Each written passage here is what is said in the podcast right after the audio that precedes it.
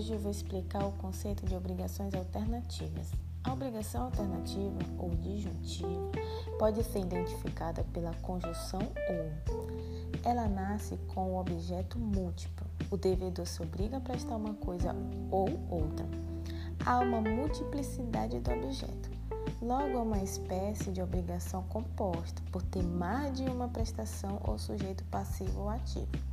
O Código Civil Brasileiro de 2002, entre os artigos 252 a 256, faz menção em relação à obrigação composta objetiva alternativa ou disjuntiva, ou tão somente obrigação alternativa.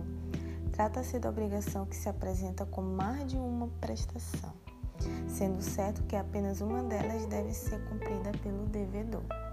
Havendo duas prestações, o devedor se desonera totalmente satisfazendo apenas uma delas. Exemplo: o devedor se obriga perante o credor a entregar-lhe ou um barco ou um carro.